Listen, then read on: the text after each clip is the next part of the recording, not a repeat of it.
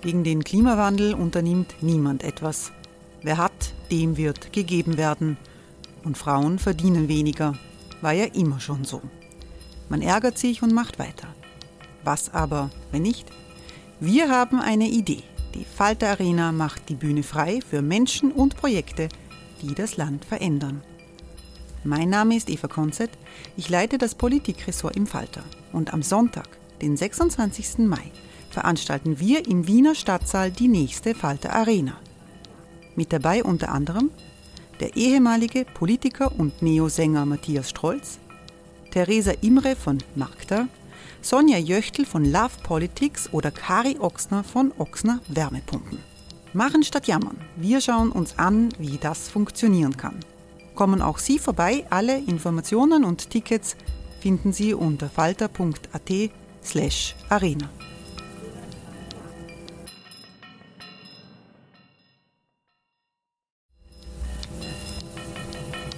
slash arena. Falter-Podcasts werden durch Werbung unterstützt.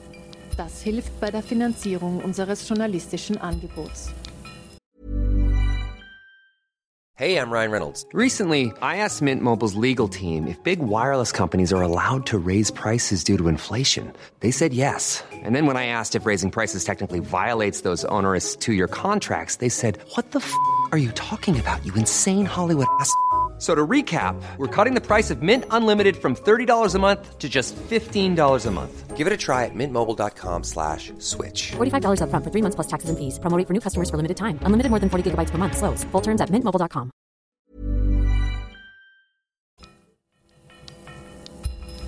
Falter Radio, der Podcast mit Raimund Löw. Herzlich willkommen, liebe Zuhörerinnen und Zuhörer, zu dieser Spezialfolge des Falter Radio.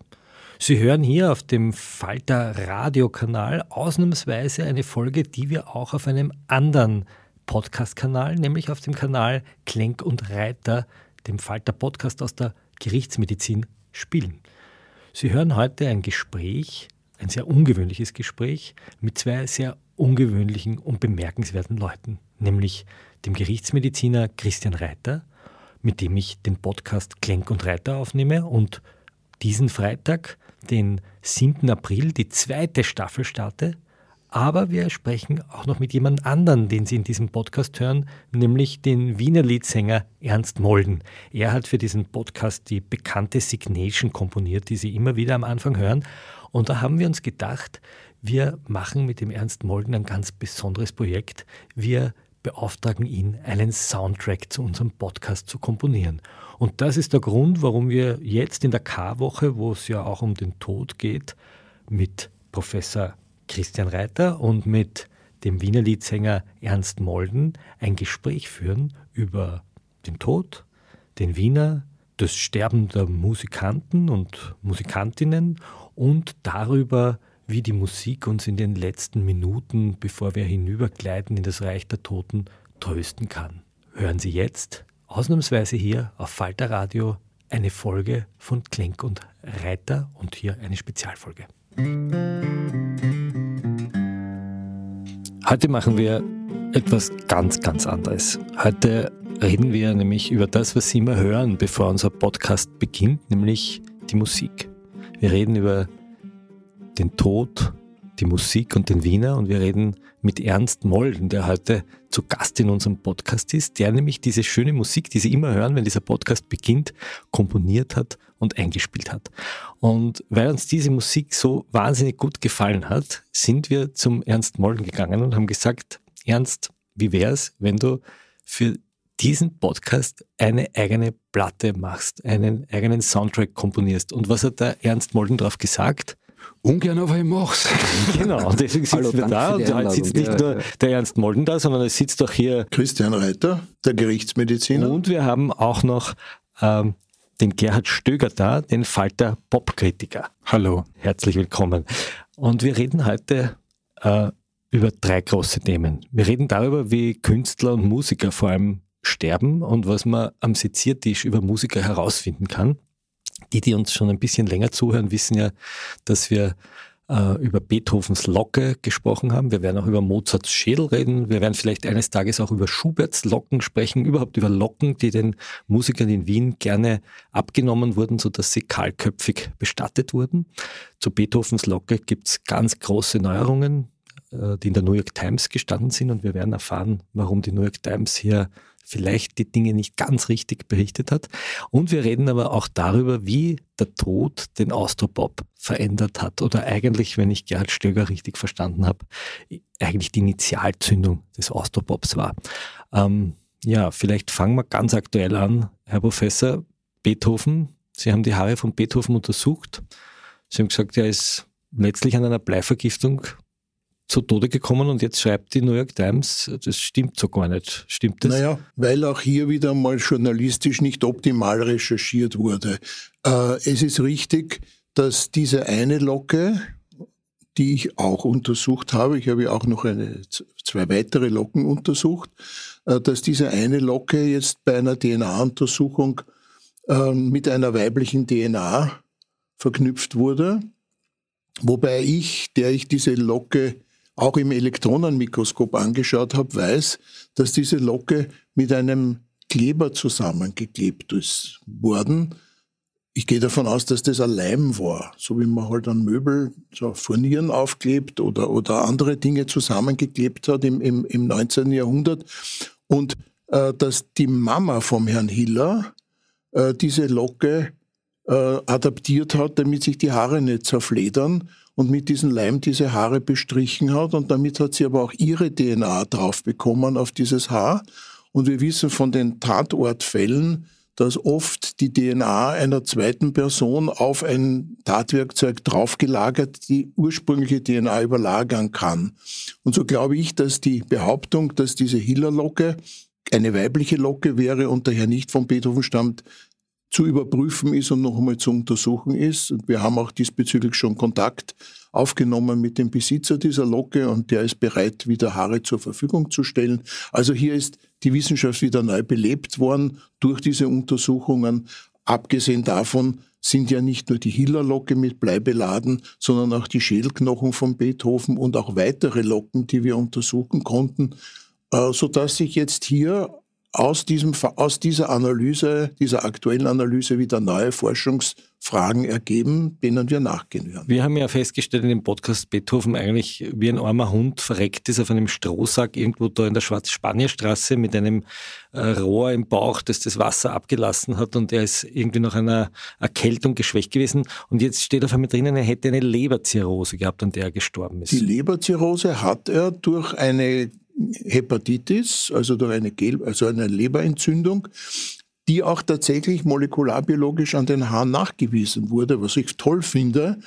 Das heißt, der Obduktionsbefund zeigt uns ja, dass hier tatsächlich der Beethoven eine Leberzirrhose gehabt hat, die auf Alkoholkonsum und eine Infektion zurückzuführen ist. Dass er Alkohol getrunken hat, wissen wir. Wir wissen jetzt durch die Untersuchungen, dass auch tatsächlich äh, als Grundlage für die Leberzirrhose eine Hepatitis bestanden hat. Und wenn es stimmt, dass tatsächlich dieses Blei, das ihm medizinisch verabreicht wurde, eine Rolle gespielt hat, dann kann diese Bleiverabreichung den Sterbevorgang, nämlich das Kaputtgehen der Leber, massiv beschleunigt haben. Das heißt, das, diese Bleipaste, die man ihm da draufgeschmiert hat auf den Bauch, um die Wunde zu verschließen, war möglicherweise der letzte... Der letzte Anstoß, diese Leber zum Kippen zu bringen. Kommen wir zum eigentlichen Thema. Der sterbende Künstler, der sterbende Musiker. Was wissen wir eigentlich über Musiker, die sterben? Naja, ich habe leider Gottes auch Künstler schon sezieren müssen. Und äh, da fällt schon auf, dass es hier bestimmte Gruppierungen gibt. Die einen sterben nicht so selten an Überlastung ihrer körperlichen und psychischen Fähigkeiten. Die Gesellschaft erwartet von den Künstlern, die ja in der Regel feinfühligere Menschen sind als vielleicht der Durchschnittsbürger, daher sind sie auch empfänglicher für interessante Eingebungen und Reize, diese Leute werden aber ständig gefordert, Leistung zu erbringen. Das werden wir auch in unseren Berufen. Aber selbstverständlich, wenn du den Druck bekommst, in nächster Zeit wieder eine CD zu machen und, und, und aufzutreten und äh, dich auszupowern, dann äh, kann es sein, und das kommt bei vielen Künstlern eben vor, dass du versuchst mit Substanzen, pharmakologisch wirksamen Substanzen, äh, dich zu unterstützen. Das fängt einmal an mit einem gespritzten, geht weiter zum Kokainnasel äh, und letztlich endet es in irgendwelchen Amphetaminen, Alkohol, die dann, so wie zum Beispiel bei Michael Jackson, zu einer unbehandelbaren Schlaflosigkeit führen wo du dann einfach als Künstler Ärzte hinzuziehst, die meistens sehr gewissenlos agieren, weil sie gut verdienen an diesen Künstlern und denen dann sozusagen etwas geben zum Schlafen. Beim, beim Michael Jackson war das ja so, dass er sozusagen mit einem Narkosemittel eigentlich vergiftet wurde.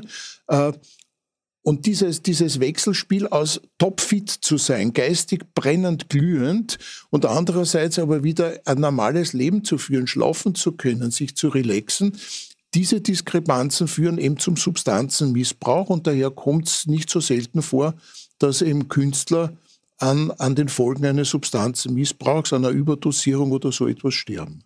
Ernst Mollen, du schaust so ganz ernst ja, wie der Professor vor der tiefen Wahrheit, in den Worten des Herrn Professors steckt. Ähm, äh, das stimmt, also es ist äh, der Druck, der, der herrscht, weil man ist ja natürlich auch freier Unternehmer als Künstler auf eine Art man, man äh, ist äh, sich selbst verantwortlich, wie, wie, wie weit man geht. Man, es ist auch verschieden, wie viel will man. Ja? Also will man den Weltruhm oder will man nur den Zins zahlen oder hat man aber auch Erwartungshaltungen vom Management, vom Publikum, von äh, wem auch immer, mit Musikern, die wollen, dass jetzt noch eine Tour ist und noch zehnmal und Dings. Ähm, ich bin mir da zu sehr selbstnahe, um da irgendwie mitzugehen. Also ich habe früher mal bis zu 150 Mal im Jahr gespielt und äh, das ist aber jetzt auch schon wieder zehn Jahre her. Und das heißt jeden zweiten Tag ein Auftritt? Eigentlich schon. Und äh, das heißt ja nicht nur diese zwei Stunden, die man dann auf der Bühne steht, sondern das heißt ja, dass der ganze Tag davor im engsten Sinn des Wortes unentspannt ist, weil man erst sich entspannen kann, wenn man endlich nach der letzten Zugabe wieder runtergeht von der Bühne. Und davor ist man einfach in Anspannung. Das heißt, bei mir ist es so, ich mache 70 pro Jahr und nicht mehr drüber. Und da weiß ich, da habe ich dann dazwischen. Und es ist auch nicht, One Day Off ist nicht entscheidend. Man braucht eigentlich zwei, drei Wochen dazwischen, wo man aufs Land fährt oder wo man spazieren geht und wo man wirklich wieder runterkommt.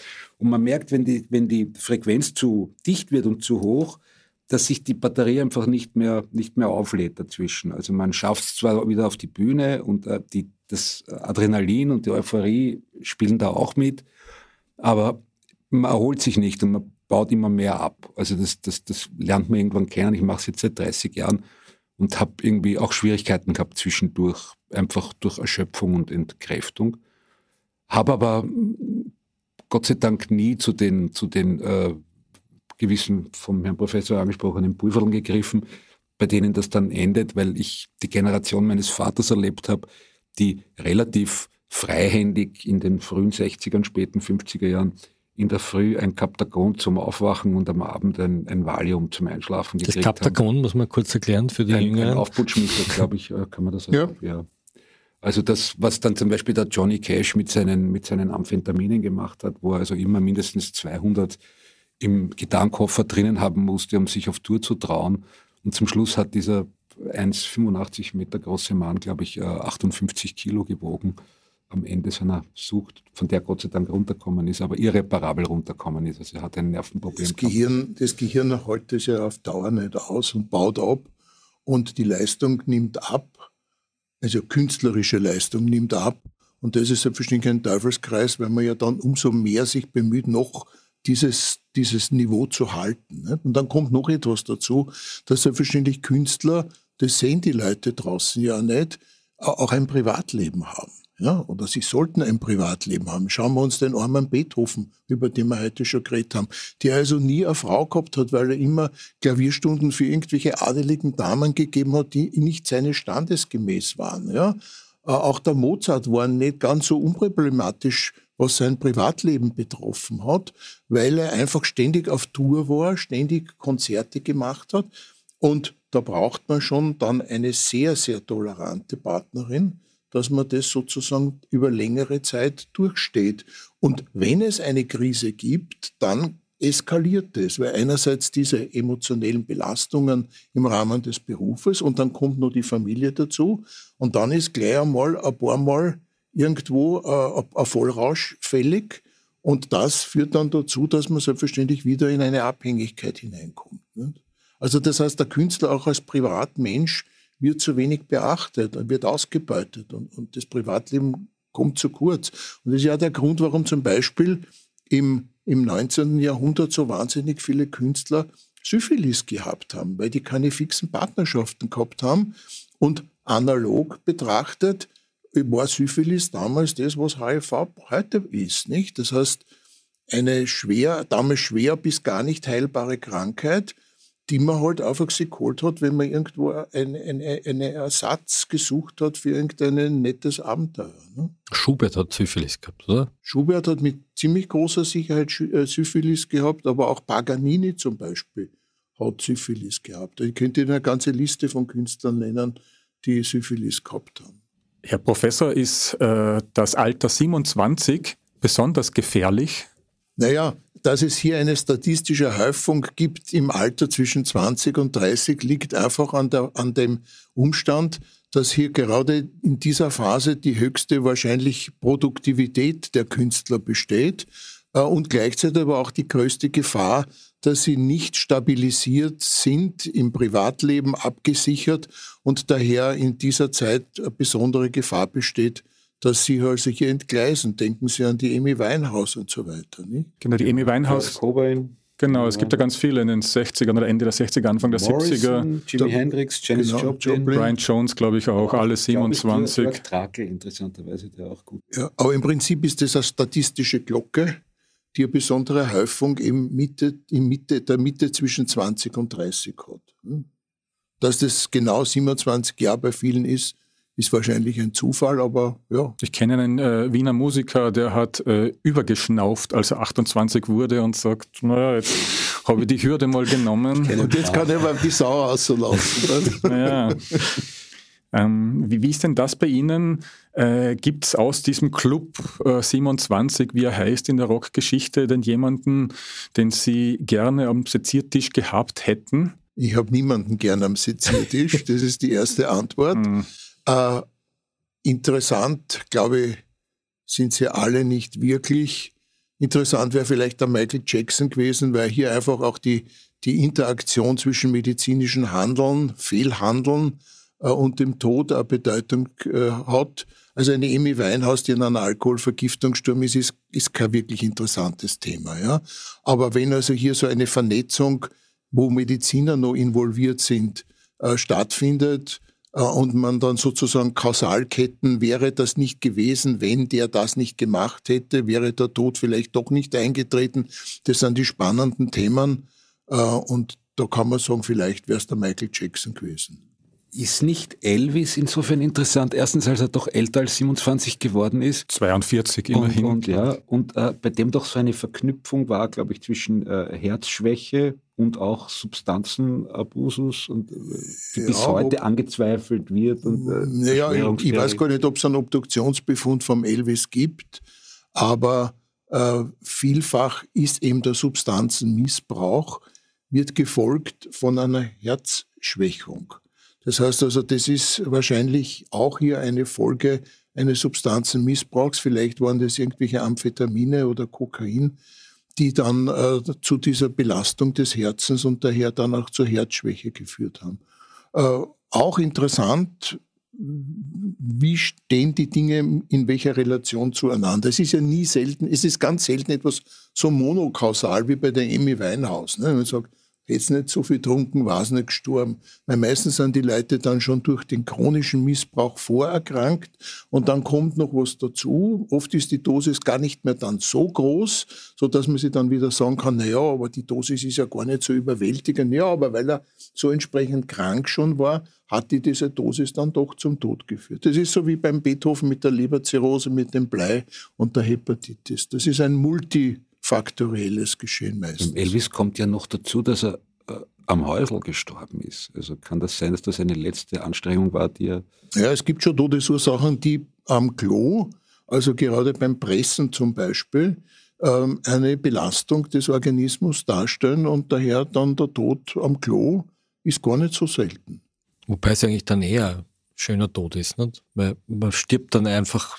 Je nachdem, ob man fertig also man ist. weiß jetzt nicht, man stirbt, also das geht einfach, also Ja, also das ist immer die Frage, wie geschwind es geht und wie weit man es wahrnimmt. nicht? Ich Also bevor man jetzt niemand lang von uns sicher in dem sein Bett liegt und stirbt, ist besser, man Möchte, es trifft einen sozusagen der Blitz beim Ja, aber, aber ich glaube, dass keiner von uns sein Sterben bewusst wahrnehmen möchte. Ich glaube, dass es ganz schön ist, wenn Im man Schlaf. einfach, Eben, darum sage ich. wenn, wenn jemand den Schalter umschlagt, mippt und man fällt um und ist tot und hat es nicht mitgekriegt.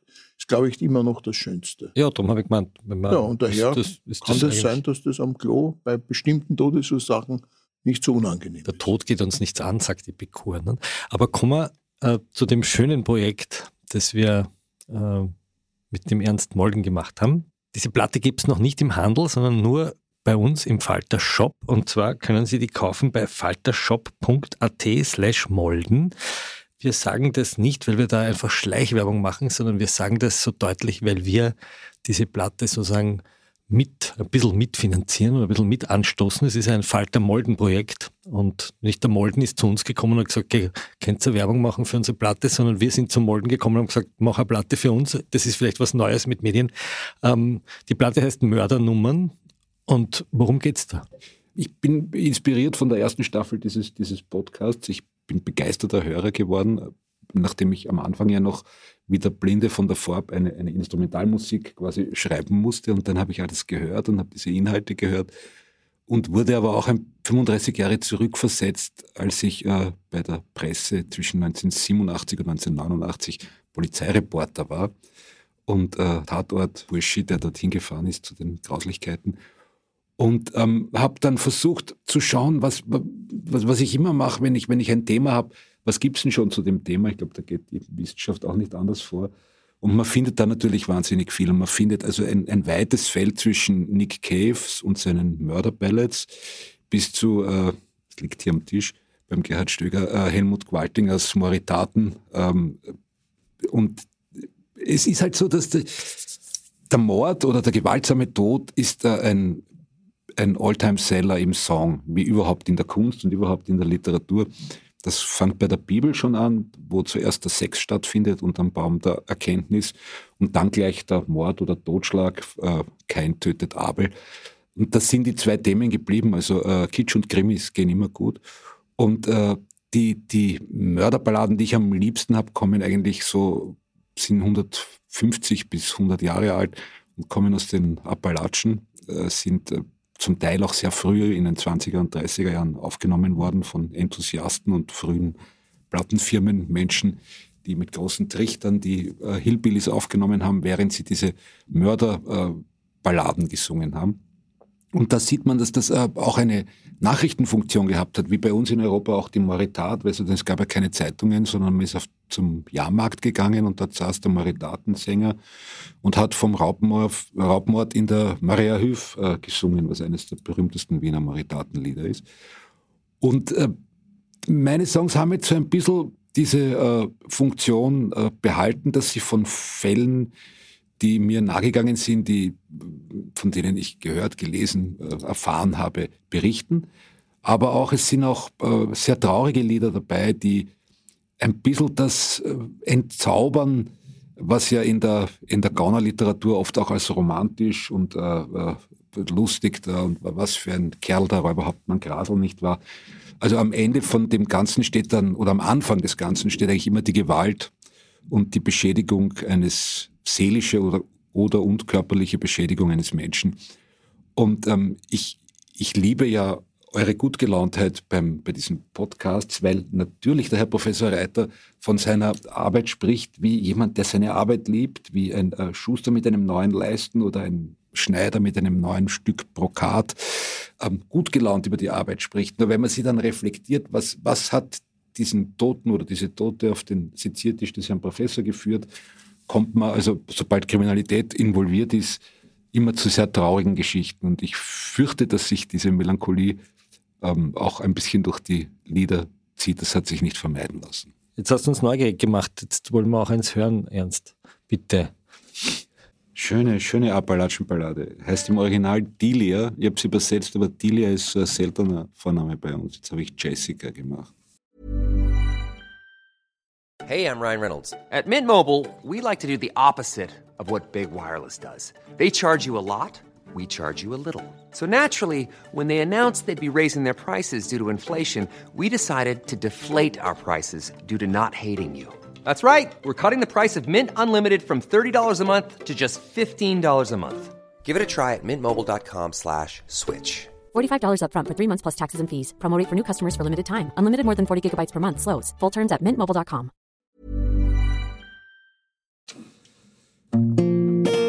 Von Johnny Cash bis Bob Dylan haben das alle gesungen.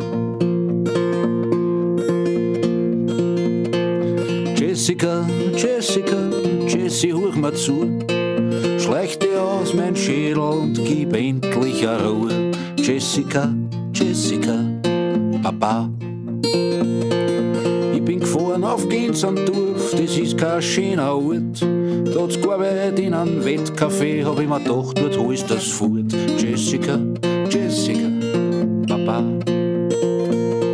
Sie war nicht wirklich freundlich, na, sie war eher schlimm.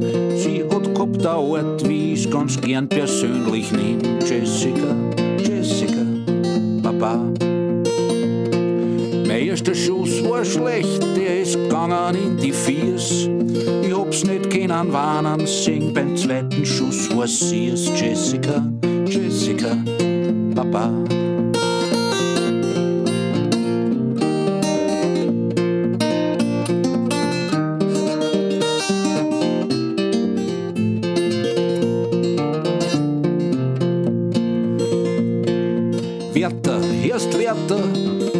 Mir's Valium geschwind, weil in dieser Zelle auch noch Jessys Schreie sind. Jessica, Jessica, Papa. Und ist deine Freundin schwierig, wirst schon langsam miert. Bring mir's her, ich schilder ihr, was mit der Jessie so alles passiert. Jessica, Jessica, Papa.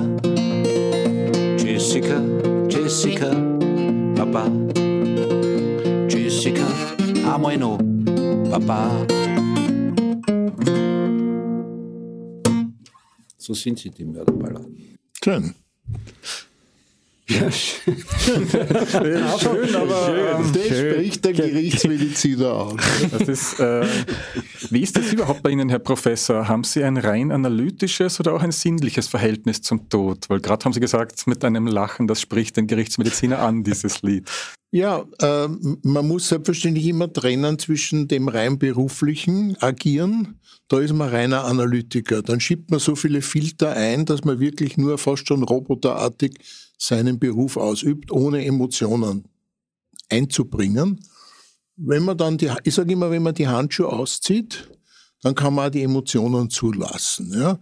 Und dann selbstverständlich beginnt man auch zu grübeln und es ist oft so, dass ich dann erst die Täter kennenlerne ja in den Gerichtsverhandlungen äh, und dann kommt man drauf, das ist auch ein armer Hund. Also man hat auf der anderen Seite das Opfer seziert und andererseits ist auch diese menschliche Tragödie des Täters zu sehen und da setzt man sich schon auch emotionell mit den Fällen auseinander. Aber da ist das Gutachten schon längst diktiert, geschrieben bei Gericht und man kann dann zulassen, Emotionen aufkommen zu lassen. Mich berührt immer noch diese Kronenzeitungstitelseite, wo sie der Blauensteiner den Puls messen. ne? Wir haben ja eine Podcast-Folge dazu gemacht. Das finde ich immer noch ein sehr, sehr berührendes Foto. Ja, Das- sie strahlen so was Kavalierhaftes. Ja. Ja, ja, also die Elfe ist ja da ziemlich abgefahren auf dieses Verhalten.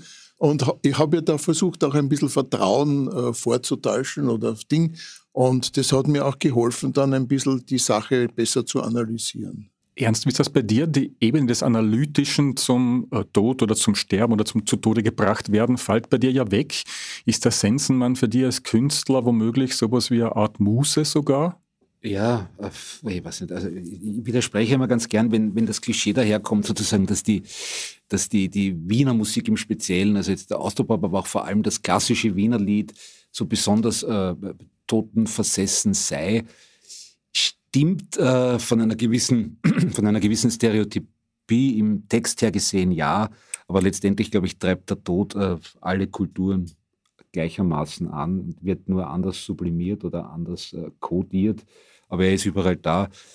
Ähm, ich war 1998 eine Woche lang Schüler von Nick Cave in der Schule für Dichtung und äh, unter den vielen schönen Sachen, die Nick Cave zu uns gesagt hat, hat er auch gesagt, also ein, ein Liebeslied, ein, ein frohes Liebeslied wäre ein misslungenes Liebeslied. Ähm, nur traurige Liebeslieder sind gute Liebeslieder, weil äh, das Liebeslied natürlich immer auch weiß um die Endlichkeit alles menschlichen Lebens und um den Tod. Und daher wird es so rührend, weil die zwei sind jetzt glücklich, aber wie lange? Also äh, das, das, insofern ist es eigentlich immer da. Und natürlich haben wir äh, in Österreich und in Wien im Speziellen schon ein, ein, ein Schatzkastel an guten Sachen, wo der Quiqui vorkommt. Das heißt, du bist hin und her gerissen, ob du Georg Kreisler widersprichst oder zustimmst, der in den 60er Jahren schon eine Platte und einen Song natürlich auch Der Tod, das muss ein Wiener sein genannt hat? Ähm, na, ich glaube, der, der, der Tod ist der Tod. Der Tod ist äh, ein großer Internationalist, aber er trifft auf verschiedene Bevölkerungen und äh, manche blenden ihn komplett aus oder ähm, manche versuchen ihn rational zu erklären und manche haben sozusagen das, das zelebrierende Element, die, die, die Feier mit dem Tod. Und da ist Mexiko und Wien schon weit vorn, die zwei Kulturen, würde ich sagen. Mhm. Tatsächlich hat äh, noch vor dem Kreisler Helmut Qualtinger eine ganze Platte mit Liedern aufgenommen, wo es ums Sterben oder um Tote geht. Schwarze Lieder hat das geheißen, in den 60er Jahren erschienen. Er hat da Texte von H.C. Artmann und Gerhard Rühm vertont. Das war noch bevor der Begriff Austropop überhaupt gebildet wurde, aufgekommen ist.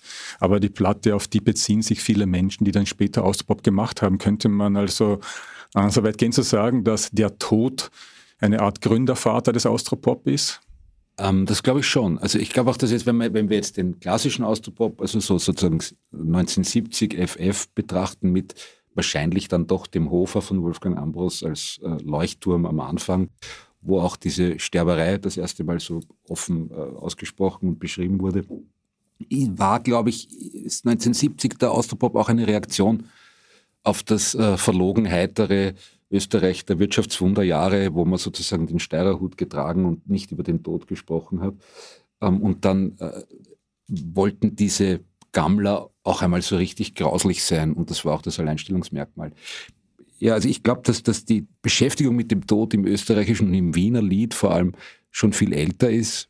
Der Nino aus Wien und ich haben ein, eine Duo-Band, wo wir Austropop, klassischen Austropop spielen. Und das älteste Lied, das wir haben, ist aus dem Jahr 1900, 1889. Und ähm, die Herkunft ist ungeklärt. Es gibt die Theorie, dass Josef Bratfisch, der Leibfjacker des Kronprinzen Rudolf, der selbst Wiener Liedsänger auch war, das Lied selbst geschrieben hat. Das ist aber nicht bewiesen. Jedenfalls ist es kurz nach der Tragödie von Meierling schon beim Heurigen gesungen worden. Es äh, lautet, im grünen Wald von Meierling ein schöner Traum zu Ende ging und so weiter und so fort. Sie können sich das Lied auch anhören, weil wir haben eine eigene Folge gemacht über den Tod in Merling und da haben wir das eingespielt von ja, Qualtinger. Ja, ja, genau. Also das ist, der Heller und Qualtinger haben das dann zwischendurch auch einmal aufgenommen. Jedenfalls ist da schon das Grundelement, wenn man so äh, begeistert trauern kann über so eine doppelte Tragödie wie die in Meierling und so mit, mit geradezu Euphorie trauert und äh, weint, beweint das Schicksal, dann hat man also auch schon 90 Jahre vorher den Austropop ganz gut begriffen gehabt. Ich, ich würde gerne nochmal äh, zu Wolfgang Ambros hüpfen, den du schon angesprochen hast. Ähm, der Austropop oder die Geschichte des Austropop wird ja gern mit dem Hofer begonnen. Es war halt so eines der Gründungsdokumente. Die ersten Zeilen vom Hofer lauten, schau, da liegt der Leich am Rinse, das Blut drin, den kann äh, herst, das ist makaber, da liegt ja ein Kadaver. Ähm, das ist der Hofer. Auf seinem Debütalbum, das dann folgte, besingt Ambros auch noch einen Baum vor seinem Fenster, an dem sich regelmäßig Lebensmüde erhängen. Er präsentiert sich am Ende des Albums auch noch selber als Bonfenebra, als Totengräber also. Was sagt denn all das, Frage an Sie beide jetzt an, oder an euch beide, was sagt denn das über die österreichische Seele aus? Naja, äh, ich habe meine erste Leiche äh, erlebt, da war ich Volksschüler bin ich von der Volksschule nach Hause gekommen. Ich habe, wie ich mich schon geoutet habe, am Ippenplatz im 16. Bezirk gelebt. Und äh, da gab es so Standeln vor meiner Wohnung da. Ich habe im ersten Stock gewohnt. Und unten gab es Lokale, die sogenannten Brandweiner.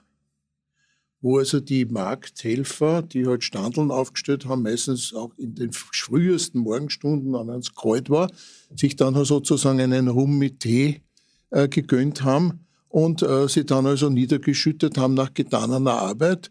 Und ich bin von der Schule nach Hause gekommen und beim Brandweiner neben unserem Wohnhaus lag am Asphalt, am Gehsteig, einer mit dem Bockpapier zudeckt. Und tatsächlich ist also das Blut über die Bordsteinkante äh, auf die Straße dort in den Kanal geflossen. Und das hat mich als Kind sehr stark berührt. Äh, und ich habe diese, diese Wahrnehmung und dieses Engramm dann letztlich beim Hofer, wie der Ambros dieses Lied herausgebracht hat, wieder gesehen. Und vielleicht war das auch ein Impuls, warum ich mich später mit Gerichtsmedizin und dem gewaltsamen Tod auseinandergesetzt habe. Sehr spannend. Das ist jetzt dann äh, äh, lustig, dass Sie den Brandweiner erwähnen, weil die letzten Brandweiner, die es noch gibt, beziehungsweise die Jochal dieser Stadt, in denen hat Wudo Jürgens, äh, sage ich mal, gelernt. Er hat viel Zeit dort verbracht, die Geschichten aufgesogen, also ein Musiker der Gegenwart. Ähm, und das Interessante ist, Wolfgang Ambros hat den Bonfenèbre besungen. Wudo Jürgens war, bevor er seinen Durchbruch als Musiker hatte, selber eine Zeit lang als Leichenbestatter tätig oder Friedhofsgärtner, wie es etwas schöner heißt. Ähm, auch auf die Gefahr hin, dass ich mich jetzt wiederhole, ist das österreichische Musikschaffen doch stärker dem Jenseits verhaftet als jenes in anderen Ländern? Naja, man darf, man darf das auch irgendwie Wien nicht, nicht überbewerten, so gern wir das tun und mit, mit allem Recht auch. Aber zum Beispiel im Werk von äh, Andreas Gabalier, der, der erfolgreichste österreichische ähm, Musiker ist, glaube ich, kommt keine einzige Leiche vor.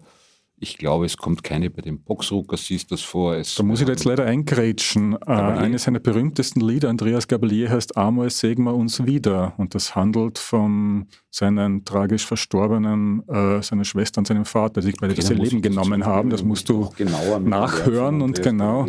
Gestorben wird überall, muss man in der österreichischen Musik sagen ich helfe da aus, wir, wir singen ja nicht nur über Tote, sondern wir singen ja über Friedhöfe. Nicht? Ich meine, der Zentralfriedhof, Herr Professor, Sie haben mir erzählt, dass Sie als Kind, wenn Sie in die frische Luft gegangen sind, mit Ihrer Großmutter auf Friedhöfe gegangen ja, sind. Ich habe eine Urgroßmutter gehabt, die mich sozusagen als Kind aufgezogen hat, weil meine Eltern berufstätig waren. Äh, und diese alte Dame hat halt immer gemeint, das Kind kehrt an die frische Luft, weil das so gesund ist. Ja? Und wir waren ja in Otterkring daheim und äh, wir hatten einen Schrebergarten am Flözersteig äh, und äh, die Verwandtschaft war am Otterkringer Friedhof bestattet.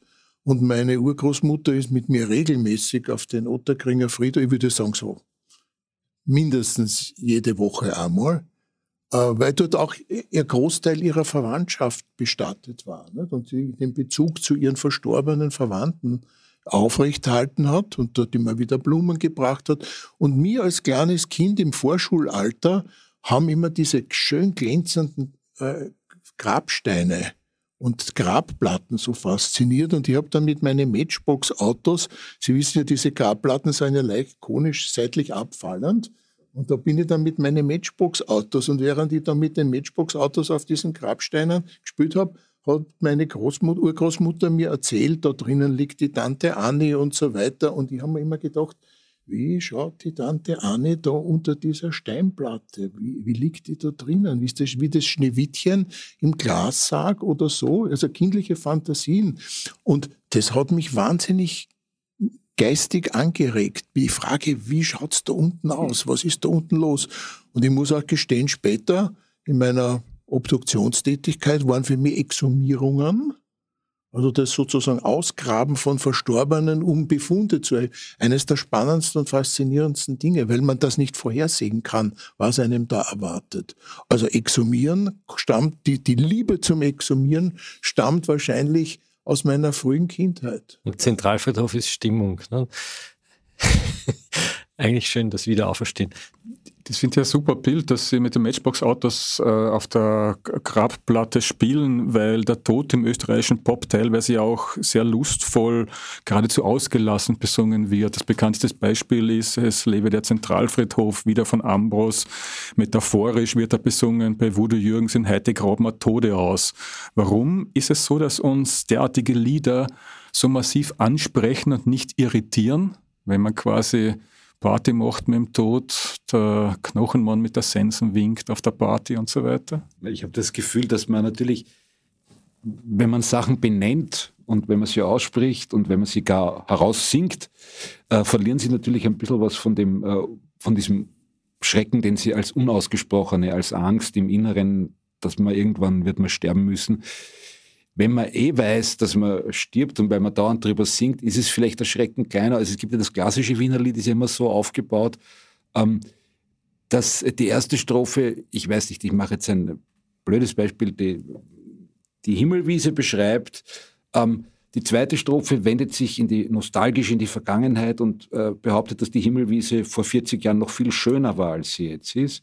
Und die dritte Strophe spricht die Bitte aus, dass wenn der Sänger einmal gestorben ist, er auf der Himmelwiese eingegraben sein möchte. Also das irgendwie finden diese Lieder immer wieder dorthin. Also man hatte auch den Ludwig Hirsch zum Beispiel, der, der also wirklich äh, fast noch radikaler als der, als der Ambros, weil da beim Ambros ist das ja jetzt abgesehen einmal von heute 3 Meham oder so, ja oft auch auf einer heiter kabarettistischen Ebene wie der Zentralfriedhof. Und beim Hirsch ist diese Todessehnsucht schon sehr immanent, auch einfach in, ihm als Person. Und das kommt großer schwarzer Vogel und hol mich äh, auszusprechen und zu singen und auch noch so zu einer Hymne eigentlich, einer langsamen Hymne zu machen, das sagt dann schon viel aus. Also da muss man schon sehr weit gehen. Ich, ich habe noch nie ein Lied geschrieben unter meinen 300, wo ich mir wünsche, dass der Tod zu mir käme. Wie geht es Ihnen beiden? Äh, haben Sie so etwas wie ein Lieblingslied aus der Vielfalt der österreichischen Lieder, wo es ums Sterben geht? Es ist eben so, ist die Frage, wo fängt das Lied an? Also eigentlich vom Hirsch, die Oma äh, fängt ja am Friedhof an und endet dann bei der Todesursache, nämlich beim Ersticken an den Langosch, glaube ich, irgendwie. Und dazwischen ist diese ganze Nazi-Existenz dieser Oma gezeichnet. Da ist ja der Tod fast was Tröstliches in dem Lied, weil, weil Gott sei Dank ist diese Oma schon gestorben, weil sie muss ja wirklich furchtbar gewesen sein. Aber dann halt sowas wie heute drei mich haben, ist natürlich sein Selbstmordlied, das ist wieder noch einmal was anderes. Aber das ist schon ein Mensch und dann gleich so, würde ich sagen. Sie überlegen doch, okay. es ich möchte noch dazu sagen, ja. also, ähm, das Fiakerlied, also Stötz meine Ross in Steu, ist vielleicht das poetischste, das schönste. Ist nicht zu toppen um äh, auch Lokalkolorit einzubringen. Ich bin ja gebürtiger Kärntner und ich glaube, das Kärntner Lied kann äh, in Auszügen durchaus mit dem Wiener Lied mithalten. ich finde es viel schöner. Also als das klassische Kärntner Lied ist viel trauriger und viel schöner als das klassische Wiener Lied, das ja auch etwas, jetzt wird mich der Neuwirt wieder verfluchen, aber auch etwas zutiefst Lamoyantes hat und, und ein bisschen wehleidig und, und sich dann auch so ein bisschen vorbeieiernd an den richtigen Existenzen, während im Kärntner Lied und auch in, teilweise in so traurigen Liedern, die es in der Steiermark auch gibt, ja ganz klar, da ist das, das Madel tot und da wird nicht dran herüber, dran vorbeigedichtet, sondern das wird irgendwie angesprochen und hat dadurch auch so eine klare Traurigkeit, die mir besser gefällt als das klassische Wiener Lied eigentlich. Genau, so ein Klassiker ist äh, in der Mölltalleiten wo eben zuerst gesungen, besungen wird, wie schön es ist in der sonnigen Mölltal-Leiten. Und die letzte Strophe ist dann in der Mölltal-Leiten, in der Sunnerseiten. Da ist das Rosten noch einmal so schön, wenn's mir ausgetragen, auf ein hölzern Schrogen, bleibt's in der Sunnerseiten einmal stehen ähm, hüpft man woanders hin, wo man jetzt am ersten Blick nicht an äh, Tod und Traurigkeit denkt. Die erste allgemeine Verunsicherung, also eine Kabaretttruppe, Kabarett-Pop-Truppe, hat eine Platte gemacht mit dem Titel Liebe, Tod und Teufel.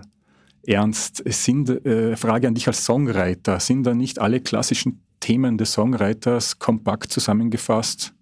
Die Liebe, der Tod und die Versuchung in all ihren Gestalten? Ja, nicht nur das, sondern auch sehr gut. Also die, die, die ERV hat ja, ähm, sind mit die besten Texte des Austropop, muss man sagen.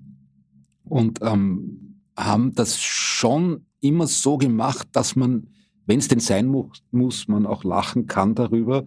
Aber wenn man, wenn man genau auf die Substanz hinhört des Liedes, geht es eigentlich eher um die letzten Dinge. Also auch, das ist ja auch zum Beispiel auf, auf einer anderen Platte ist dieses Morgen, ja morgen Das ist ja ein zutiefst existenzielles Lied eigentlich. Ernst, das Album ist ja so eine Art Auftragsarbeit. Wirkt es für dich als Songwriter eher beflügelnd oder eher einschränkend, wenn es eine derart konkrete thematische Vorgabe gibt? Ich liebe Auftragsarbeiten, ehrlich gesagt. Also ähm, das ist, es gibt nichts Schöneres, als von außen so fokussiert zu werden. Und ich habe auch beim Beruf des Liedermachers ähm, einen gewollten handwerklichen Ansatz auch. Ich finde, dass ein Liedermacher hat ein Rüstzeug wie ein Fleischhauer oder wie ein, wie ein Handwerker einfach. Und natürlich ist er dann entweder ein guter oder ein schlechter Fleischhauer. Aber, aber wenn jemand sagt, ähm, Sterben in Wien, Tote, Gerichtsmedizin, Morde, ähm, Unterwelt, ähm, fällt Ihnen da was dazu ein? Äh, sage ich ja gern, aber zum Beispiel, ich habe auch einen Auftrag gekriegt, wo der Nationalpark Donauauen 20 Jahre alt geworden ist. Und die haben gewusst, ich schreibe gerne über Gatsch und Gösen und äh, haben mich angerufen. Und ich, das war auch eine wunderschöne Arbeit. Am schwierigsten war eigentlich, weil es nur ein Lied war, ein Abschiedslied für Michael Häupl zu schreiben. Aber auch das habe ich angenommen. Aufträge sind cool. Kommen wir mal ein bisschen zur Platte. Da gibt es Titel, die heißen Gerade die schönsten Frauen oder Es Feichte oder schon wieder Anahi. Was ist, deine, was ist dein Lieblingssong auf der Platte? Mein Lieblingssong ist eigentlich, ähm, also ich habe zwei Lieblingssongs. Der eine ist ähm, So einen Toten kannst nichts fragen. Da habe ich, also bei zwei Liedern habe ich versucht, mich irgendwie in den Herrn Professor ein bisschen hineinzufühlen, wie es ihm, wie es ihm geht, also mit einem toten Menschen und einer Reihe, großen Reihe von ungelösten Fragen zunächst einmal und ähm, welches Gefühl da ist, ähm, bevor man sozusagen aufschneidet, bevor das. Kann man drei Takte Wellen, hören? Ja. Wir wollen es nicht spoilern, aber kann man da ein bisschen hineinhören? Wir wollen natürlich die Platte hier nicht verschenken. Die Leute sollen sie kaufen. Faltershop.at slash Molden. Nicht Falter.at slash Molden, Faltershop.at slash Molden. Schau, ein Schirm, ein Schal, ein Schüling und so schöne Bock im Blau. Schau, ein Hut, ein Hund, ein Hocken und dazwischen liegt der Mann. Man findet allerhand auf der Straße, oft ist sie und ganz verbogen. Und so ein Toten, so ein Toten, so ein Toten kannst nix fragen. Und so weiter kommen noch viele andere Fragen. Kann man Toten was fragen? Schon, oder? Ich frage, wenn ich solche Fälle untersuche, regelmäßig, ich kriege keine Antwort. Aber äh, die Antworten muss man sich selbst geben. Aber es gibt Zugänge zu diesem Fall und durch Beobachten und durch Schlussfolgerungen kriegt man schon seine Antworten. Ich war so wahnsinnig fasziniert von dem Brotzettelfall, den Sie erzählt haben. Ich glaube, es war die zweite oder dritte Folge in der ersten Staffel, wo Sie diese leicht gefunden haben in äh, St. Valentin und mhm. sie dann hingegangen sind und sie die Asteln von den Weiden und den Mageninhalt geschlemmt und dann noch, das hat mich unglaublich fasziniert, wie sehr man eigentlich Botaniker, Zoologe, ähm, Geologe sein muss, um einen Tod zu rekonstruieren. Ich würde mich daher auch so gerne als Physikus bezeichnen, weil ein Physikus ist der, der sich der Naturgesetze bedient und man muss als Gerichtsmediziner alles, was einem zur Verfügung steht, nützen, um Informationen zu gewinnen. Gab es wirklich die Physikusse? Ne? Ja, das war früher die, die Bezeichnung für den Amtsarzt. Ja. Aber es ist ein sehr schöner Begriff, der nicht mehr heute verwendet wird. Ähm, das Wienerische ist wie das Kärntnerische, überhaupt die österreichischen Dialekte sind kreative Sprachen. Äh, nicht zufällig singt der Ernst bevorzugt seit vielen Jahren im Wienerischen, obwohl er Hochdeutsch begonnen hat. Was ist denn von Ihnen beiden das liebste Synonym für den Tod? Der Gagerl. Kennen Sie das nicht? Nein. Der Gagerl. Da lerne ich was. Was ist? Ja, wie kommst du zu dem? Das aber, der Gagerl. Wobei man sich die Frage stellt, woher kommt der Begriff? Vielleicht hat das etwas mit dem Gacken zu tun, weil ja auch beim Tod manche Leute sich ihn anmachen. Nicht? Das könnte der Gagerl sein. Ich, ich habe den Ausdruck Quiqui sehr gern, weil der Quiqui ja sowas fast kindlich Fröhliches wie ein bunter Ball, ein Wort für äh, die letzten Dinge, das eine solche Leichtigkeit hat. Das ist schön. Wird aber wie auch der Gagerl nur noch selten benutzt. Aber auf äh, Umwege sind wir jetzt wieder bei Elvis Presley fast gelandet. Eine andere, der am Häusl gestorben ist, ne? äh, eine andere Größe oder zwei Größen versammelt. Ähm, am Ende von Nick Caves Album Murder Ballads steht ein Lied von Bob Dylan, hoffnungsfroh interpretiert und obendrein noch mit vielen illustren Gästen gesungen, nämlich das Lied Death is not the end. Wie sehen Sie beide das denn mit dem Ende und mit dem Tod? Ist es dann vorbei? Ist es das nicht? Ja, das ist das To be and not to be. Ja? Sein oder nicht sein. In dem Moment, wo ich nicht mehr bin, bin ich nicht mehr.